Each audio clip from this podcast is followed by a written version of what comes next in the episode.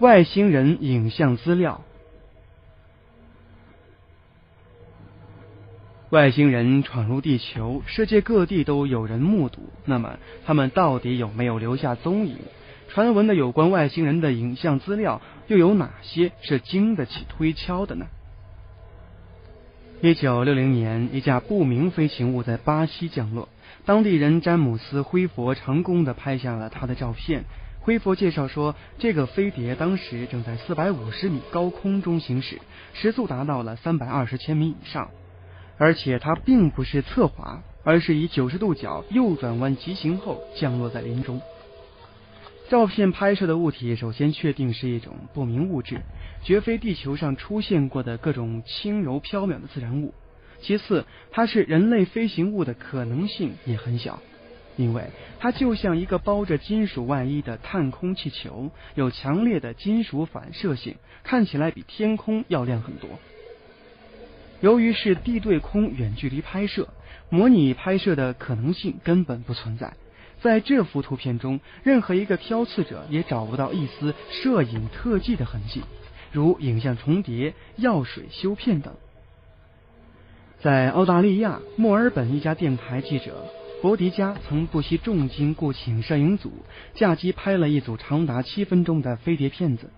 这部片子里共出现了二十五架飞碟，发射出耀眼的光芒。它们不停地穿梭飞行在佛迪加飞机周围。惠灵顿机场工作人员也证实，从当天的零时三十分起，一直到四点，雷达屏幕上不间断出现了若干快速移动的物体。而据他们所知，当时该区域内只有佛迪加一架飞机。这部片子很快被英美两国的媒体购买了版权，创造出极高的经济效益。如果它真是有史以来世界上第一部真实记录 UFO 的影片，那么研究价值则难以估量。他们究竟是谁？世界上无数人宣称自己看到过飞碟，甚至遭遇过外星人。同时也有大量的飞碟图片和视频问世，但外星人究竟长什么样呢？他们来自哪里？出现在地球上有何目的？这些问题谁也无法回答。多变的外星人形象，外星人长得什么样呢？有些目击者描述的是个子矮小、脑袋圆大、嘴巴窄长如裂缝、身穿紧身衣的类人生物；而在另一些目击者口中，却是高大的巨人、机器人状的怪物、满身长毛的怪兽，甚至美丽的裸女。难道他们所说的不是同一种外星人，还是所谓的第三类接触只是他们的想象呢？有人据此认为，所有的关于外星人的说法不过是人类的一种心理图像而已，也就是想象中的外星人。谨慎的研究者并未全盘的否定，他们认为其中有些说法是不可信的，但其中有些可以确认是真实的。有些人在地球的古文明遗迹中寻找外星人的证据，比如把英国巨石阵。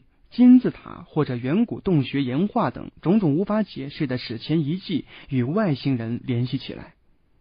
有些人认为，人类本身就是外星人的后裔，或者是外星人的制造物，要不无法解释人类在地球物种进化链条上的位置。更有人主张，人类文明就是外星人的一个实验项目，人类就是他们实验室中的标本。当然，这些说法目前都只是猜测。现代科学观测表明，整个银河系之中差不多有两千亿颗恒星，这些恒星系统中许多带有行星。据科学家们测算，在银河系的所有行星中，至少有一百万颗具有与地球相似的环境系统。如果在地球上能够产生生命并进化成人类，那么在这些行星上产生生命、进化出智慧生物也是可能的。银河系的诞生已经一百亿年了，那么这些类地行星中必然有一部分智慧生物比我们人类更先进，因此一些科学家认为外星人的存在是可以肯定的。但是，严肃的科学家对于世界各地种种遭遇外星人的消息却并不认同。他们认为，所谓的目击报告中的外星人形象，只不过是人类形象的变形而已。那些目击事件不过是人们的臆想。要知道，生命的演化过程是十分复杂的，任何一个因素的变化都会造成演化路向的不同。因此，在别的星球上，外星智慧生命的演化可能与人类完全不同，他们的文明科技与我们可能完全两样。而且，离我们最近的恒星都在四万光年之外，那些可能产生生命的行星更是离我们十分的遥远。因此，那些频频有外星人来访的消息根本是不现实的。六种说法，按照科学家的说法，根本不会有外星人出现在地球之上。那么，该如何解释金字塔之类的史前遗迹呢？对于频频出现的 UFO 现象，又该如何看待呢？这些是否与外星人有关呢？目前广为流传的主要有六种说法。第一种，外星人假说。对外星人的存在，科学家提出了种种的假说，有些假说十分的大胆离奇，充满想象力。但是谁又知道究竟哪种假说更为接近真相呢？第二种，地下文明说。地球上可能不只有我们人类一种高智慧生命，也许在地下同时发展着一种文明，就如古希腊传说中的北方沃土一样，他们生活在地下的洞穴之中，繁衍着自己的种族，维持着自己的社会，发展着自己的科技和文明。也许他们的科技发展水平和文明程度要远远的高于我们，UFO 就是他们的飞行器罢了。第三种杂居说，外星人就生活在我们的社会中，你身边的同事、朋友可能就是一个外星人。研究者在利用一种辐射照相机为人们拍照时，发现照片中某些人的头上围绕着绿色的光晕，这些绿色光晕证明他们大脑中的辐射要远远的强于普通人。当试图寻找这些头上有光晕的人时，发现他们突然消失了。甚至他们存在的痕迹都被销毁。也许外星人就藏在我们中间，我们不知道他们要对我们做什么，只是现在看来，他们对我们没有恶意。第四种人类始祖说，这种假说认为我们人类就是外星人的后代。几万年前，一批来自外星球的智慧生命移居地球，发现他们不能完全适应地球的重力环境，于是又重新的飞向太空，寻找新的栖息地。在临走时，他们决定创造一个新的物种，以便他们的文明能够在地球上生根发芽。他们用自己的基因使雌性的猿人受孕，由此就有了人类。人类就是这些外星人的后裔，也是外星文明的传承者。第五种平行世界说，现代物理学认为，与我们现有的世界并存的还有一个平行世界。平行世界与我们所处的世界，就像物体和镜子中的影像一样，二者互相隔绝又互相联系。两个世界之间有着一些联系通道，当条件具备之时，这些通道就能打开，物体就可以穿过这些通道往来于两个世界之间。这种假说认为，飞碟可能就是从另外一个世界中来的，他们或者是偶然闯入了我们的世界，或者是外星人的文明发展已经能够制造穿行两个世界的通道，他们的科技水平远远的在我们之上。第六种四维空间说，这种假说认为飞碟来自于四维空间，因为许多目击者报告称，飞碟如鬼魅一样，常常瞬间出现又瞬间消失，人类的观测系统根本无法追踪它们。也就是说，外星文明已经掌握了弯曲时空的科技，他们可以通过技术手段创造局部的时空弯曲，瞬间完成飞行器的空间转移。这种说法可以有效解释目击报告中 UFO 或者类人生物的瞬间隐显现象。年代久远的先退。陕西关中平原东北部的蒲城县，是个面积仅一千五百八十四平方千米的小县。别看它地方小，却历来受人关注。据史料记载，西汉时期，汉武帝派人修建引洛水渠时，曾在此处挖出巨型龙骨。唐朝时又挖出状如盘龙的奇怪巨石。一九六一年，考古专家们还在附近挖掘出大力人化石、古象、古马、三叶虫等动物化石。蒲城县志曾记载了一次八百年前的发现，当时正值金代黄统年间，蒲城遭遇大旱。人们便到附近的尧山古庙里求雨，没想到竟然真下雨了。感恩戴德的蒲城人为了答谢神灵，决定扩建古庙。古庙里有座夫人殿，工匠们为了顺利拓展地基，需要凿去殿旁的一块巨石。半个月后，就在巨石被凿开一半时，工匠们发现巨石中有一片蛛网状的小空隙。他们继续凿开空隙，竟然露出一具枯骸。这具枯骸端端正正的镶嵌在石中，头、臂、四肢俱全，石骨吻合，犹如印模般清晰可见。这块巨石表面上浑然天成，根本没有半点缝隙断裂的痕迹。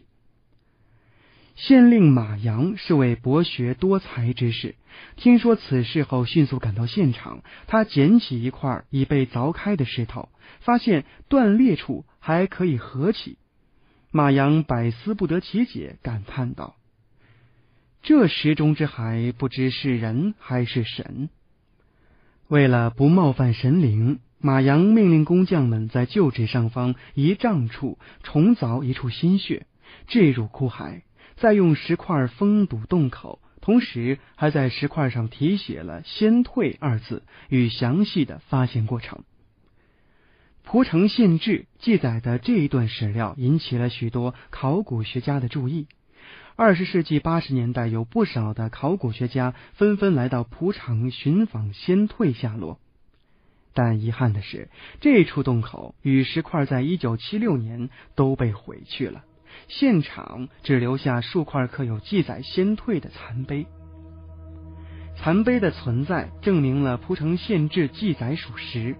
考古学家们考察了古庙北侧与东西两侧，勘测结果是这里石灰岩质陡崖，水平层里，岩层年龄距今已有四亿年。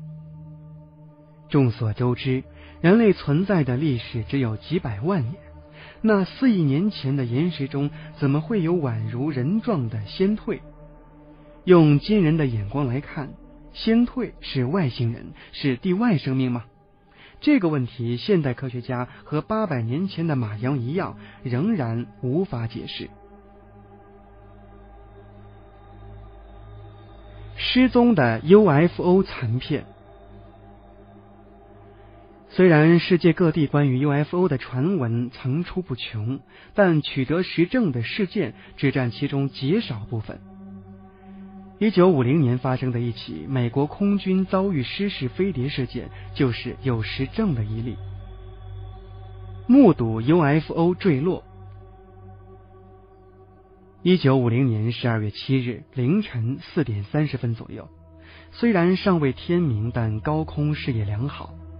美国空军上校威廉·克哈姆和上尉巴金斯正驾机巡逻到德克萨斯州西北上空八千米处时，突然接听到来自于兰克特利空军基地的紧急指令，命他们立即飞向阿比林市监视一架从加拿大飞来的已进入美国的 UFO。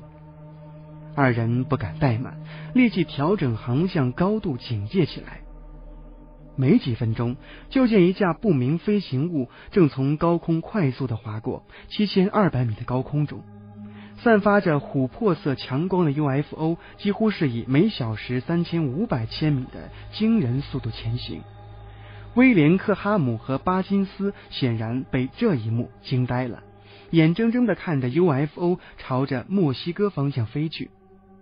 莫迪，UFO 好像出现故障，原本平稳飞行的机体忽然倾斜，划过了一个九十度的大弯之后，垂直坠落在墨西哥境内。上午十点。二人回到基地后，立即向上司汇报他们的所见所闻。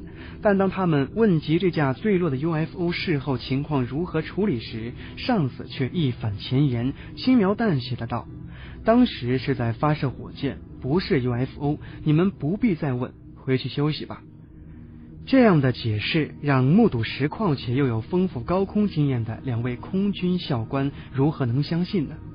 威廉·克哈姆和巴金斯决定放弃休假，他们偷偷的到民用机场租了架小型飞机，在当天下午三点穿过国境线，凭着印象来到那不明飞行物的坠落地点。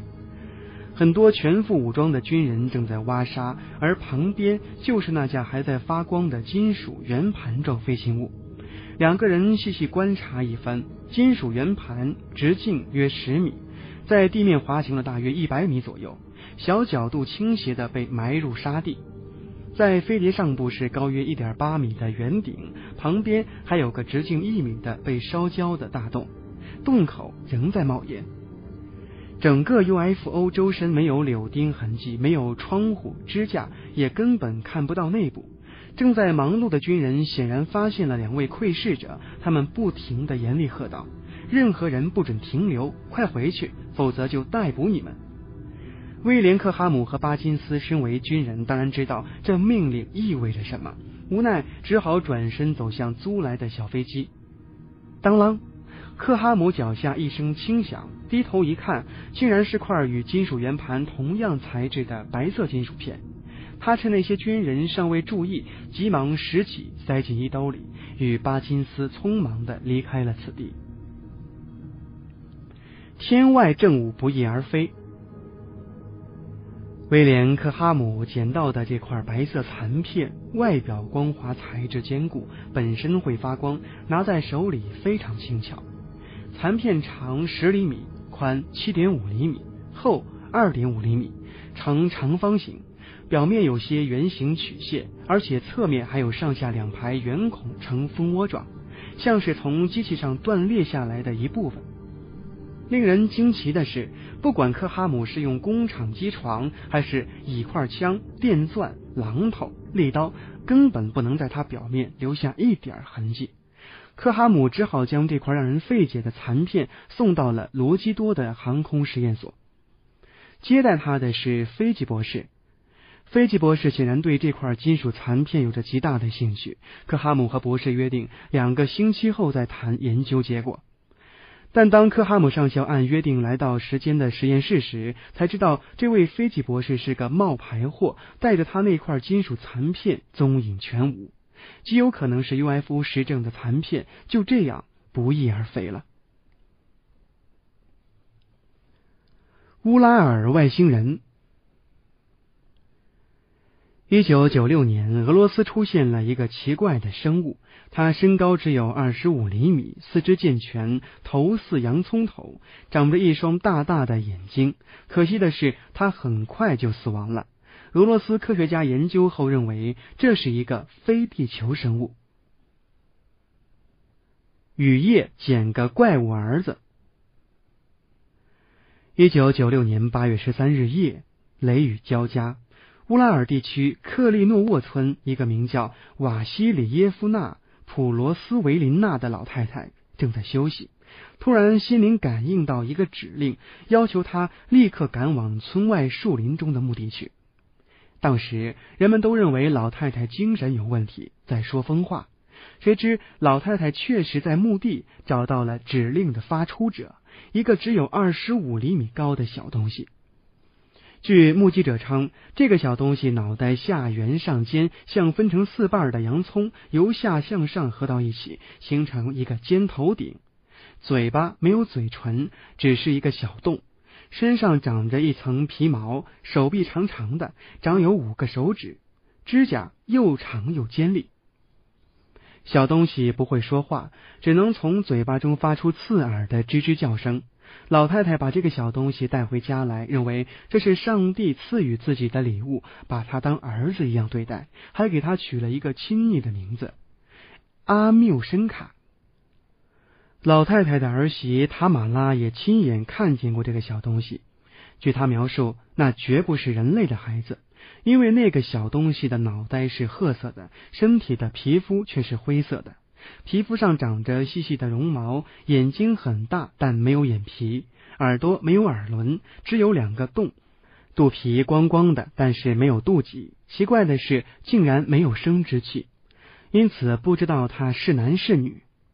村子中还有其他人看见过这个奇怪的小生命，他们都认为那不可能是人类的孩子。没有人知道它是个什么东西，是不是变异的孩子？不幸的是，这个小东西只活了三个星期。普洛斯维琳娜因为犯病被家人送进了精神病院，小东西一个人留在家中，他活活被饿死了。塔马拉的母亲说：“发现小东西死亡的人叫弗拉基米尔·努尔基诺夫。努尔基诺夫知道老太太雨夜捡儿子的事情。老太太被送进精神病院后，因为知道家里没人照顾小东西，努尔基诺夫去看望他。”发现他已经死了。